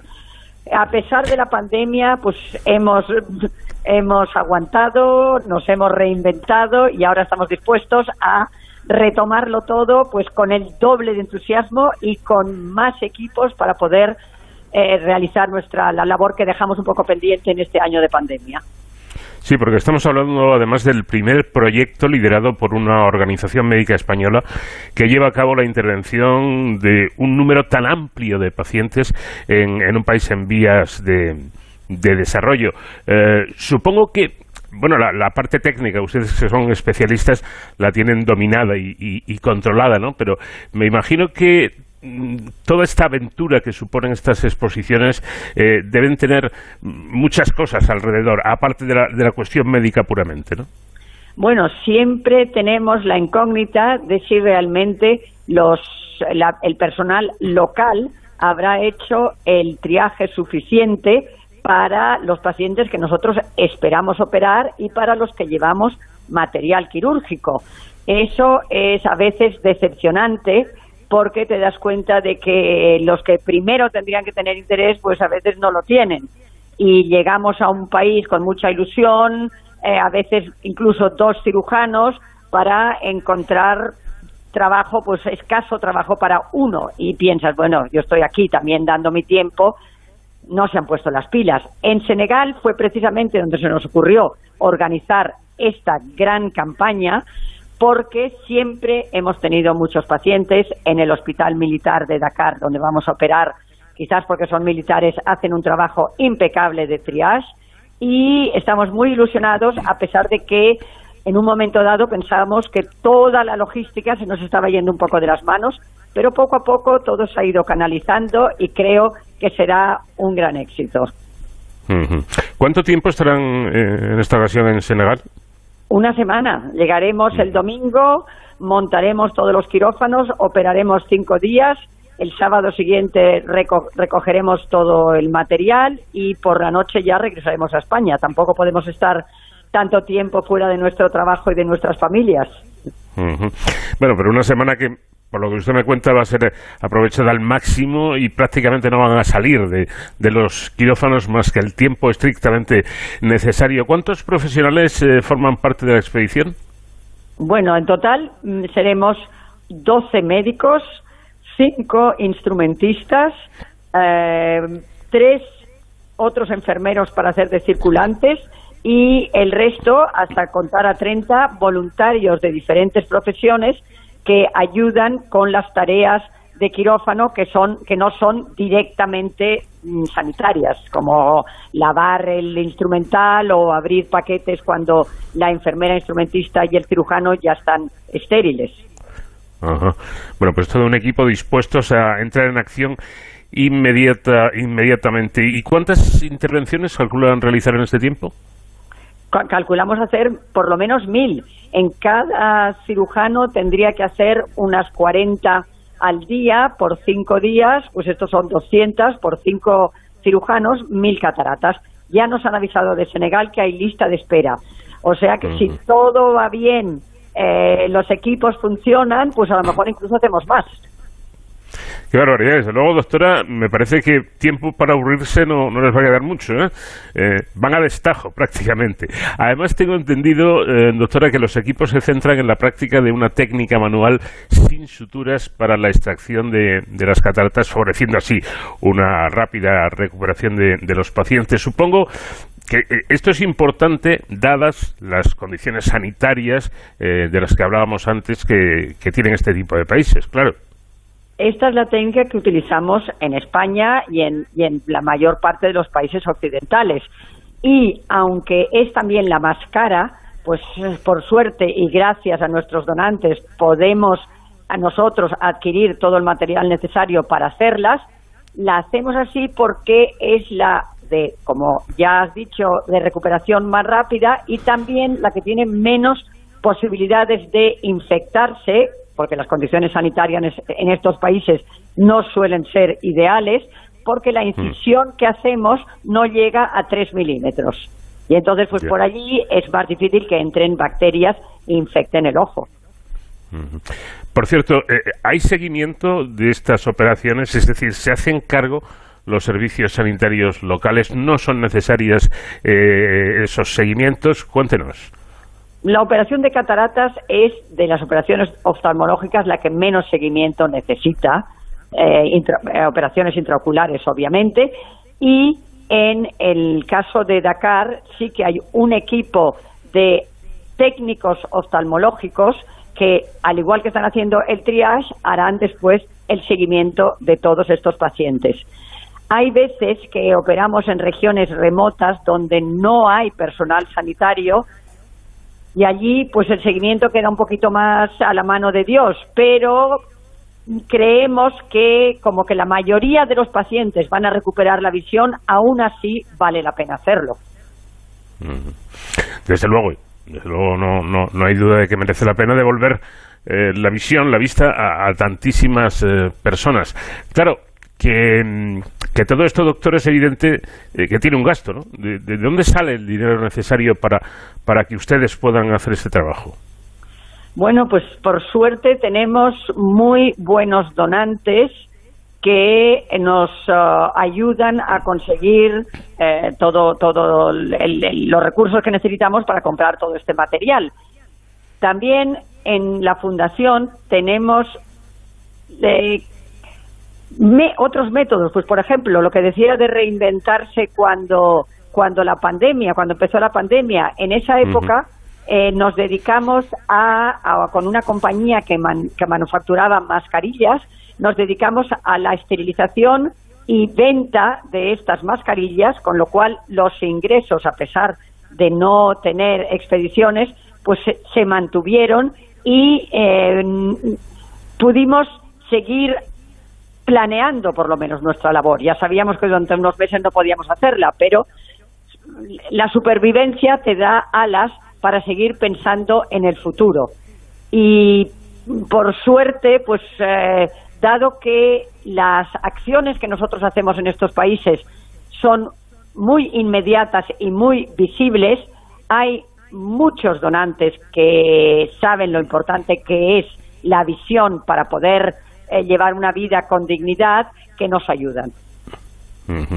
he leído algo que usted ha señalado y, que creo que en efecto resulta mm, importante ¿no? de, reseñar, porque claro, eh, eh, estamos hablando de una situación muy distinta y ya nos explicaba la doctora Barraquer que no es lo mismo tener cataratas en, en, España, en, cualquier país europeo, que en uno de estos lugares. Entonces, cuando ustedes operan al paciente en estos sitios, no solo le devuelven la visión, que evidentemente lo hacen, sino que además ayudan a su ámbito familiar e incluso a su ámbito laboral. Podríamos decir, Elena, que ayudan de alguna forma a la economía normalmente maltrecha en estos países. Desde luego. Estuvimos hace unos 10 años con la Fundación Barraquer, entonces, en Cabo Verde, y el director de comunicación, entonces director de comunicación de Equatorial Coca-Cola Bottling Company, hizo un pequeño estudio del impacto económico en Cabo Verde de nuestra de nuestra campaña allí de una semana y era algo así como 20 millones de dólares, una cosa increíble. Mm. Pero hay que pensar que, eh, pues por ejemplo, si el abuelito está ciego, a lo mejor la niña de 13 años no va al colegio para poder cuidar del abuelito. En Mozambique, el año pasado, tuvimos un caso de una mujer ciega por catarata bilateral, una mujer joven, había perdido la custodia de sus hijos porque no los podía cuidar. La catarata no le permitía ver nada y su sobrina, precisamente también de 13 años, no iba al colegio para poder cuidarla a ella. Le operé los dos ojos y, claro, esta, esta mujer puede recuperar a sus hijos, puede recuperar su trabajo, además de su dignidad y su visión. Su sobrina puede volver al colegio, con lo cual va a conseguir una educación y mejorar la situación socioeconómica de su país. Es todo una cadena que a veces no nos damos cuenta, pero que es muy importante. Y también quiero dar las gracias a todos nuestros donantes porque esto también lo conseguimos gracias a ellos. Sin duda alguna. Toda la gente que trabaja en la fundación aquí en mm. Barcelona que prepara todas las campañas y todos los oftalmólogos, enfermeros y voluntarios que dan una semana de, su tiempo para poder ayudar a toda esta gente que lo necesita. Mm. Encomiable, desde luego, la, tarea que, llevan a cabo y además de manera altruista. Bueno, ¿y cómo reacciona eh, el paciente de allí cuando les ven llegar a ustedes y, y bueno, les ven, en este caso, les sienten llegar, llegar allí y, ven cercano el momento en el que su problema eh, sea subsanado. Bueno, desde luego están todos muy contentos, pero el, cómo reaccionan después de operarse cuando les destapamos los ojos, esto es en general muy emocionante, porque la gente no se lo espera, para ellos es como un milagro, como un milagro. Debe serlo, debe serlo, porque ahora, em, y corríjame si me equivoco, doctora, eh, la operación de cataratas, ya lo ha señalado usted, ¿no? Eh, se pasa a ver, de no ver, a ver inmediatamente. Antes, hace años, pues eh, había que tener el ojo, los ojos operados tapados durante unos días, ahora ya no, ahora ya hacen la intervención e inmediatamente ven. Nosotros destapamos los ojos al día siguiente de la intervención. Y claro, las cataratas que tienen allí muchas veces son cataratas tan duras que al quitarlas se produce una cierta inflamación en el ojo. Aún así, si esas, esas cataratas tan duras solían quitar más visión que la inflamación. Y cuando pasa, no es que ellos vean perfecto desde el principio, pero cuando va solucionándose la inflamación, que a veces tarda un día, a veces tarda un poco más, entonces es cuando realmente la visión se recupera pues todo lo recuperable que, que, para lo que da el ojo. Está claro que hay, pues hay veces que hay problemas pues también de glaucoma o de degeneración macular y que la mejoría visual está limitada por estos otros factores. Pero en general casi todos los pacientes eh, mejoran lo suficiente como para poder pues deambular por sí solos, que es ya muy importante. Ya lo creo. Bueno, por si alguien ya para terminar no les suena el apellido Barraquer, que yo creo que deben ser muy poquitos, eh, digamos que nacida en Barcelona en el seno de una familia de tradición médica e investigadora, Elena Barraquer pertenece a la cuarta generación de oftalmólogos. Su padre es el profesor Joaquín Barraquer Moner. Es además nieta de Ignacio Barraquer, eh, especialmente conocido por sus avances en cirugía de cataratas, y bisnieta de José Antonio Barraquer Roviralta, fundador en 1903 de la Sociedad Oftalmológica de Barcelona y el primer catedrático de oftalmología de España en 1914. Su hermano Rafael Ignacio Barraquer Comte se dedica también a la misma especialidad. Eh, Elena, me da a mí que, que usted no debía tener muchas opciones a la hora de elegir su futuro profesional, ¿no? Bueno, no, la verdad es que en aquella época mi hermano sí que eh, tenía que hacer oftalmología sí o sí, pero a mí me dejaron un poco más eh, decidir lo que yo quería hacer con mi vida, eh, tanto que yo viví 11 años en Estados Unidos y después 13 en Italia antes de volver aquí a Barcelona.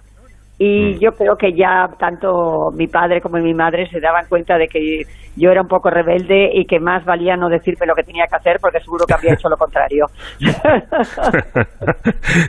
bueno, en cualquier caso, al final terminó dedicándose a lo que es en su familia una, una tradición y, y aparte de, de, su magnífica consideración en el mundo de la oftalmología, eh, se dedica a cosas tan estupendas y tan altruistas como este tipo de, campañas. Pues doctora, le deseamos muchísima suerte en esta nueva aventura. Le agradecemos el, trabajo que, que realiza, que es muy importante, y también el que nos haya dedicado unos pocos minutos de su tiempo. Muchísimas gracias. Muchísimas gracias. Ha sido un placer estar aquí con vosotros. Gracias. En Onda Cero, de cero al infinito.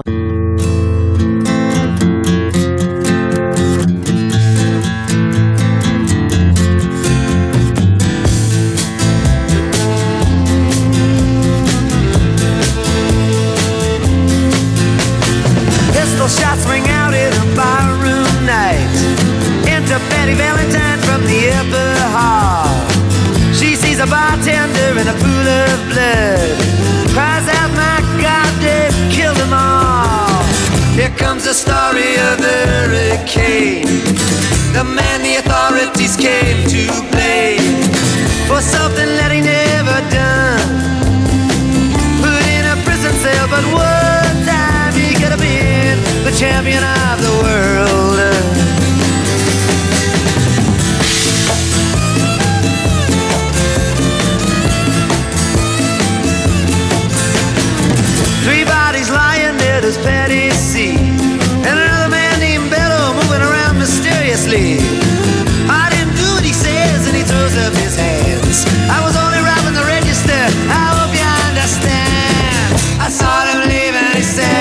Stops. One of us had better call up the cops. And so Patty calls the cops.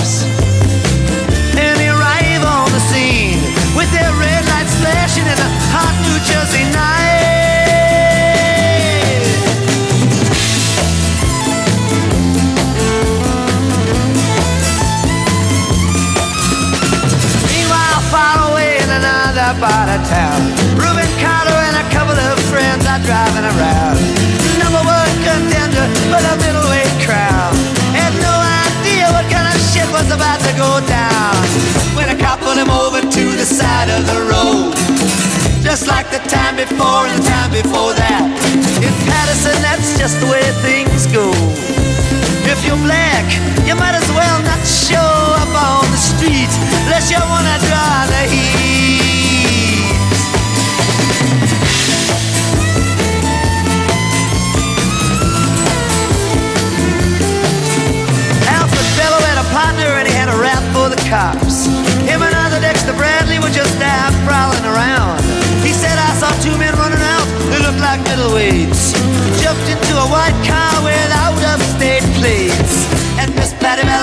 just nodded her head.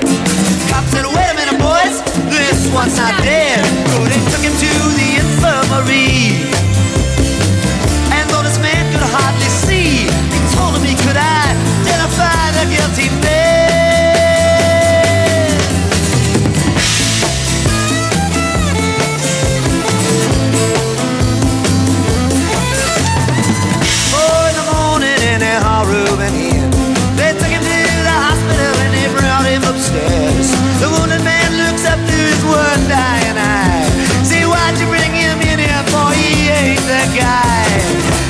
the story of the hurricane. The man the authorities gave to blame for something that he never done. Put in a prison cell, but one time he could have been the champion of the world.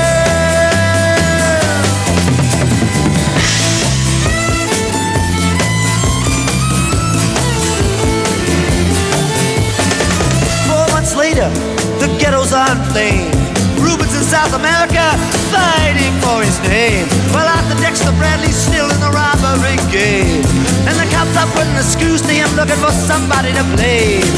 Remember that murder that you happened in a bar. Remember you said you saw the getaway car. Thinking like to play ball with the law.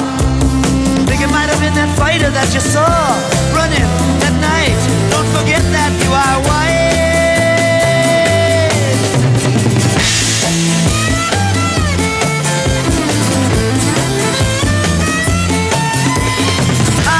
Dexter Bradley said, I'm really not sure. The cop said a poor boy like you can use a break. We got you for the motel job and you're talking to your friend Bello. You don't want to have to go back to jail, be a nice fellow. You'll be doing society a favor. That son of a bitch is brave and getting braver. We wanna put his ass in the stir.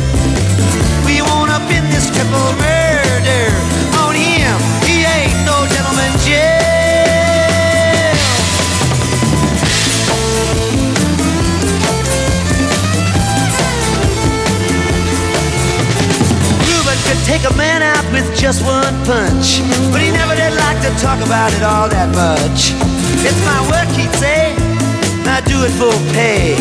And when it's over, just as soon go on my way up to some paradise where the trout streams flow and the air is nice, and ride a horse along the trail. But then they took him to the jailhouse where they tried to turn a man into a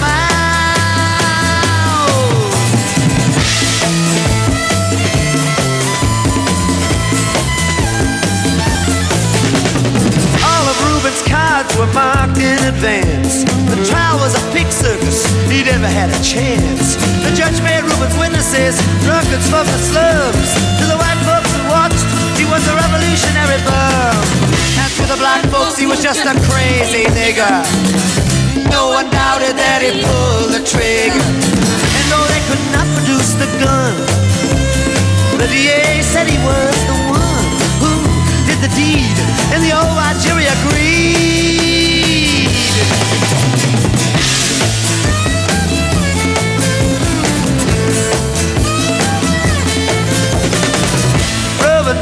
Was falsely tried. The crime was murder one. Guess who testified? Bello and Bradley, and they both all they lied. The newspapers, they all went along for the ride. How can the life of such a man be in the palm of some fool's hand? Him obviously framed. Couldn't help but make me feel ashamed En Onda Cero, con Paco de León, de cero al infinito. Un estudio internacional dirigido por el Servicio de Hematología y Hemoterapia del Hospital Universitario 12 de Octubre de Madrid y el Centro Nacional de Investigaciones Oncológicas a través de la Unidad de Investigación Clínica de Tumores Hematológicos H120 CENIO ha identificado y validado por primera vez la enfermedad mínima residual, esto es la cantidad de células tumorales que se detectan en el organismo después del tratamiento como un factor pronóstico determinante en la supervivencia de pacientes con mieloma múltiple. Asimismo, han comprobado que la toma de decisiones clínicas en base a este factor puede tener un impacto positivo en la evolución de la enfermedad. Doctor Joaquín Martínez, hematólogo de la Unidad de Investigación Clínica de Tumores Hematológicos H120 CENIO. ¿Qué tal? Buenas noches. Hola, buenas noches. Pues eh, empecemos, si le parece, explicando un poco el, principio. ¿no? El, el mieloma, el mieloma múltiple es un tipo de cáncer que se produce en la médula ósea. Pero, ¿cómo es la enfermedad y qué es lo que la provoca?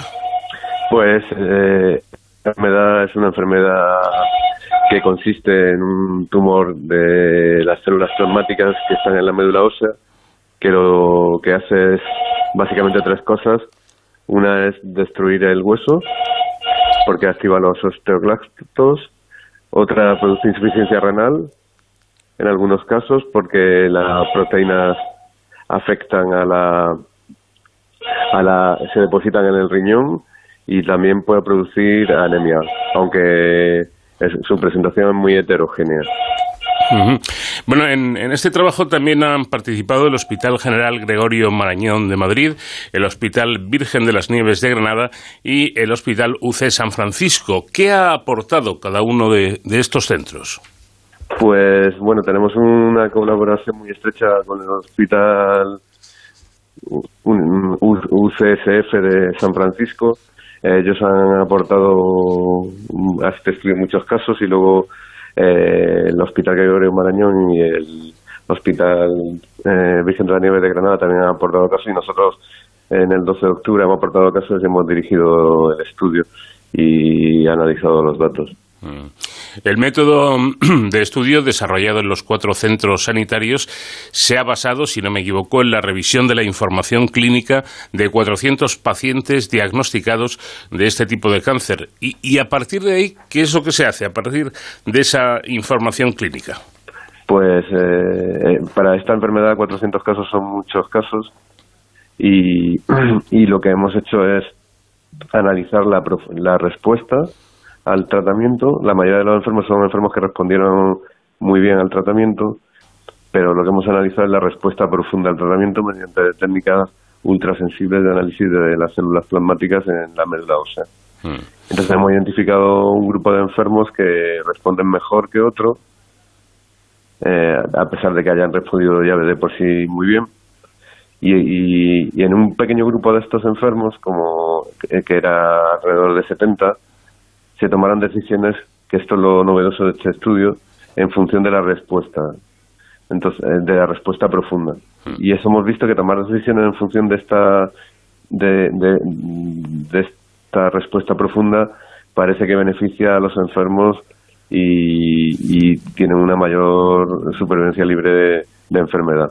Efectivamente, porque eh, lo que ven ustedes, según mi información, es que la interrupción o modificación del protocolo terapéutico habitual por decisión clínica en 67 de estos pacientes, según su carga de enfermedad medida, eh, medible residual, ha demostrado que su media de supervivencia libre de, progresión frente a los 333 en los que no se actuó pasó de 62 meses a 104. No es ninguna tontería, ¿no? Sí, son pocos casos y claro, es un estudio retrospectivo que hay que confirmar, pero son datos muy, muy interesantes y muy prometedores. Sí, sí. Bien, la, la investigación eh, además también apunta que ante la negatividad de este factor la supervivencia mejora, eh, mejoraba considerablemente frente a aquellos con niveles muy altos de, enfermedad. Esto es la prueba del 9, ¿no? Lo, que demuestra que esto es así. Sí, sí. Eh, lo que pasa es que esto hasta hace bien poco era en esta enfermedad era muy difícil de conseguir y ahora afortunadamente con los nuevos tratamientos que se han aprobado en los últimos años, pues hay un grupo de enfermos que bastante importante que consiguen que se negativice la enfermedad como mediante estas técnicas ultrasensibles, alrededor del 30%. Así, sí. Las conclusiones del estudio destacan también que las muestras analizadas y comparadas entre los pacientes de España y de Estados Unidos proporcionaban los mismos resultados. Este, este dato que les sugiere a ustedes. Perdón, ¿me lo puede repetir? Que... Sí, decía, decía que, mm, eh, según mi información, las conclusiones del estudio destacan que las muestras analizadas y comparadas entre pacientes eh, de España y de Estados Unidos proporcionan los mismos resultados. sí, sí, bueno, esto es muy interesante también, aunque es un estudio, bueno, es muy difícil comparar grupos de enfermos sin sin, tener, sin que hayan sido dentro de un estudio diseñado para, para este propósito, pero sí que es muy interesante porque da consistencia al estudio y además una cosa más importante aún es que los enfermos en España los tratamos o tenemos resultados muy parecidos a Estados Unidos, lo cual es un, está muy bien. Ya lo creo. quizá con datos como este se vaya acabando por lo menos poco a poco con esa especie de leyenda de que en Estados Unidos curan el cáncer con una facilidad pasmosa y que aquí en España, que aquí en España estamos a la cola, ¿no? Cuando no, es todo lo contrario. No, no, efectivamente. De hecho, yo, bueno, eh, la información clínica, yo tengo una colaboración con Estados Unidos que la, he extraído yo en una estancia que, hago en, en San Francisco y, y los, y los tratamientos y los resultados, vamos, pues doy fe de que en España eh, son iguales o incluso a veces mejores. Pues importante, ¿eh? importante ya, tenerlo en, cuenta. En definitiva, doctor, estos resultados abren nuevas perspectivas para, para enfocar la, la planificación terapéutica, abren nuevas vías, ¿no? Sí, eso es una forma de personalizar el tratamiento. Se habla mucho de la medicina personalizada, pues esto es una de las formas de hacerlo también. Eh, adaptar el tratamiento en función de una respuesta muy profunda de, la enfermedad.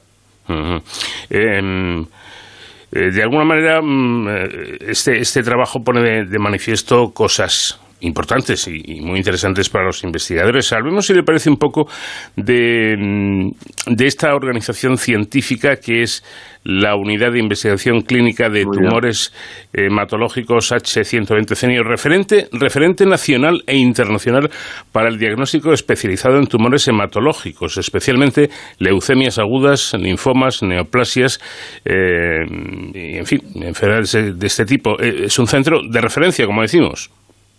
Sí, bueno, eh, es un centro de referencia a nivel mundial porque bueno, a nivel nacional, sobre todo para analizar muestras de ensayos clínicos en colaboración con otros centros de España, evidentemente, y, luego a nivel mundial porque eh, obtenemos resultados que se que son exportables a, otros centros y aparte tenemos, como se puede ver en este trabajo, muchas colaboraciones no solo con, con Estados Unidos, sino con otros centros importantes de Europa.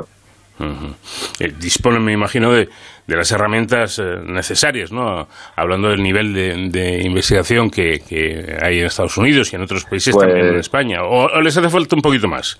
Hombre, eh, una de las grandes diferencias es que en España conseguimos resultados parecidos con menos. si tuviéramos más recursos podríamos hacer muchas más cosas. Pero eso, eso no es nuevo, ¿no? eso no es nuevo y bueno, nosotros luchamos por conseguirlo. Nos cuesta, lo que pasa es que nos cuesta más trabajo probablemente que en otros sitios. Qué pena, porque eso... Luchamos. Claro, eh, pero digo que qué pena porque eso es gastar energía, ¿no? En, sí, sí. En lugar de dedicarla a la investigación... Claro. Gastamos mucha energía en conseguir esos recursos. Bien. La unidad de la, que, de la que hablamos, que está ubicada en el Centro Nacional de Investigaciones Oncológicas, en el CENIO, cuenta además con, con eh, estas instalaciones necesarias para la realización de ensayos clínicos en diferentes tipos de cáncer hematológico, ¿no es así? Sí, bueno, es una colaboración entre el 12 de octubre y el CENIO, entonces la parte clínica está en el Hospital 12 de octubre y contamos con una unidad de ensayos clínicos acreditada fase 1 y y fase 2 y 3 por la Comunidad de Madrid y somos polo de atracción para un montón de ensayos clínicos eh, y referente a nivel mundial. En, España en, ensayos clínicos de tumor hematológico somos el segundo país del mundo en inclusión de enfermos después de Estados Unidos. Estos eh, hallazgos que ustedes han, realizado eh, son extrapolables a otros tipos de a otros tipos de cánceres.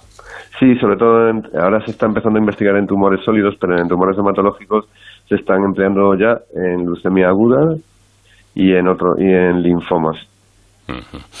Y por último ya, este, este estudio de, la enfermedad mínima residual como factor pronóstico determinante en la supervivencia, ¿a qué dará paso? ¿Qué, vendrá después? Pues ahora se está trabajando eh, en dos aspectos muy importantes. Uno, es que eh, para hacer ahora mismo los estudios de enfermedad residual se analiza la médula ósea, que es un, un método cruento, tenemos que pinchar el hueso al enfermo y se está trabajando en intentar aplicarlos en sangre periférica sin tener que pinchar médula ósea. Ese sería el primer avance para el futuro y ya estamos trabajando en ello. Y el segundo son el desarrollo de pruebas de imagen mejores.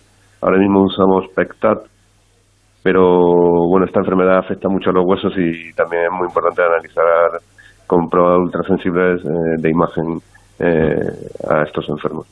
Pues, eh, doctor Joaquín Martínez, hematólogo de la Unidad de Investigación Clínica de Tumores Hematológicos del CENIO, mm, le agradecemos mucho el que nos haya dedicado estos minutos y nuestra más cordial enhorabuena por este excelente trabajo. Muchísimas gracias a ustedes y que den difusión a nuestro trabajo que es muy importante.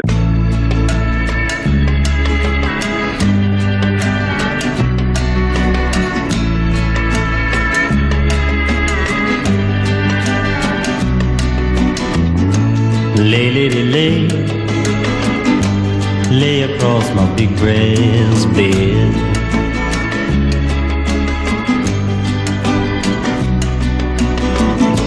Lay, lady, lay, lay across my big brass bed.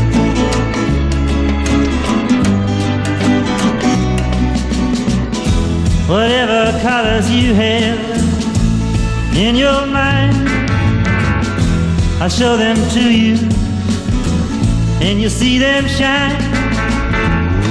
Lay, lady, lay, lay across my big brass bed.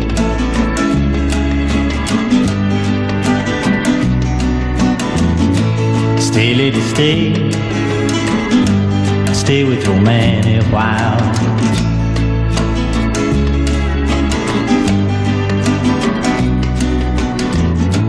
until the break of day. Let me see you make them smile.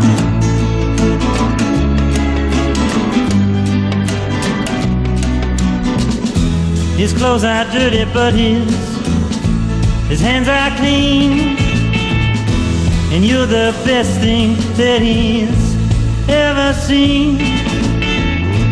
Stay, lady, stay. Stay with your man a while.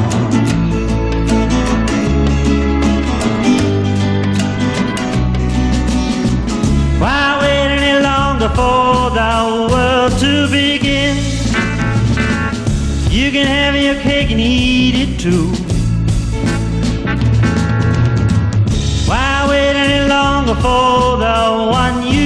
Bob Dylan, nuestro invitado musical esta semana, así evocaba Bob Dylan en su día lo que fue su niñez. Eh, decía Dylan, el pueblo en el que crecí estaba totalmente apartado del centro de la cultura, estaba fuera de los márgenes del momento. Tenías todo el pueblo para vagabundear, simplemente había bosques, cielo, ríos y corrientes, invierno, verano, primavera y otoño. La cultura se basaba fundamentalmente en circos y carnavales, predicadores y pilotos, espectáculos para leñadores y cómicos, bandas de música y programas de radio excepcionales. Esto, esto serán los recuerdos de infancia de este gran cantante que triunfó, bueno, cantante y músico, que triunfó eh, claramente en los años 60 eh, y luego tuvo un resurgir en los años 80 hasta llegar a los 2000 a 2016 concretamente donde recibió el premio Nobel de Literatura. Hay que reconocer que fue un premio o una decisión de la Academia Sueca un poco controvertida, pero lo cierto es que las letras de las canciones de Dylan son eh, simplemente excepcionales. No sé si como para un premio Nobel o quizás sí. Lo cierto es que le fue concedido y eh, es suyo y estará, supongo lo tendré en alguna vitrina especial. Dicen además los expertos, los críticos de la revista Rolling Stone, que una de las canciones de, Dylan con la que abríamos el programa, Like a Rolling Stone, está considerada como la mejor canción de todos los tiempos.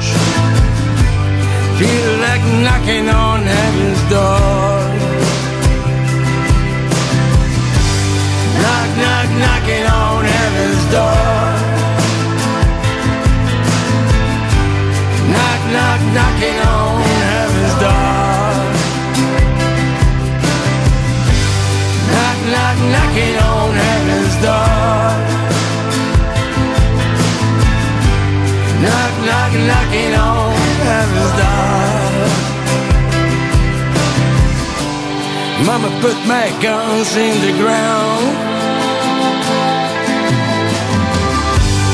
I can't shoot them anymore. Long black cloud is coming down. I feel like knocking on heaven's door. Knocking on heaven's door. Knock, knock, knocking on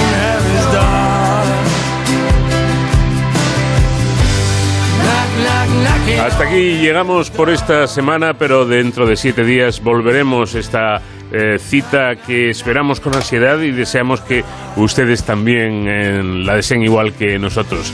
Nada más, simplemente desearles a todos ustedes un feliz, muy feliz año 2022 que ya nos ha dado el 21 bastantes dolores de cabeza y que este sea un poquito mejor. Estuvo en la realización técnica Gema Esteban, les habló Paco de León. Adiós. En Onda Cero, con Paco de León, de cero al infinito. How many roads must a man walk down before you call him a man? How many seas must the white dove sail before she sleeps in the sand? And how many times must the cannonballs fly? before they're forever banned? The answer, my friend, is blowing in the wind. The answer is blowing in the wind.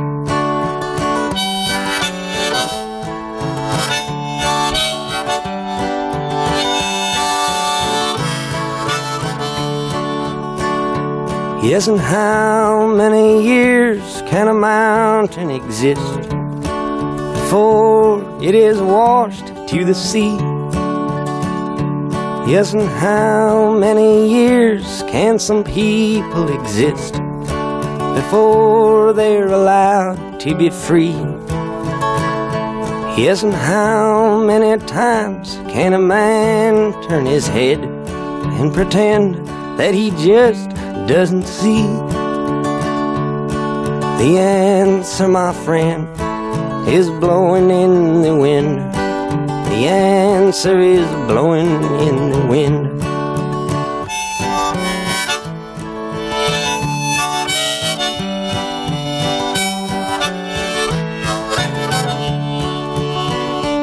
Yes, and how many times must a man look up before he can see the sky. Yes, and how many ears must one man have before he can hear people cry? Yes, and how many deaths will it take till he knows that too many people have died? The answer, my friend, is blowing in the wind. The answer is blowing in the wind.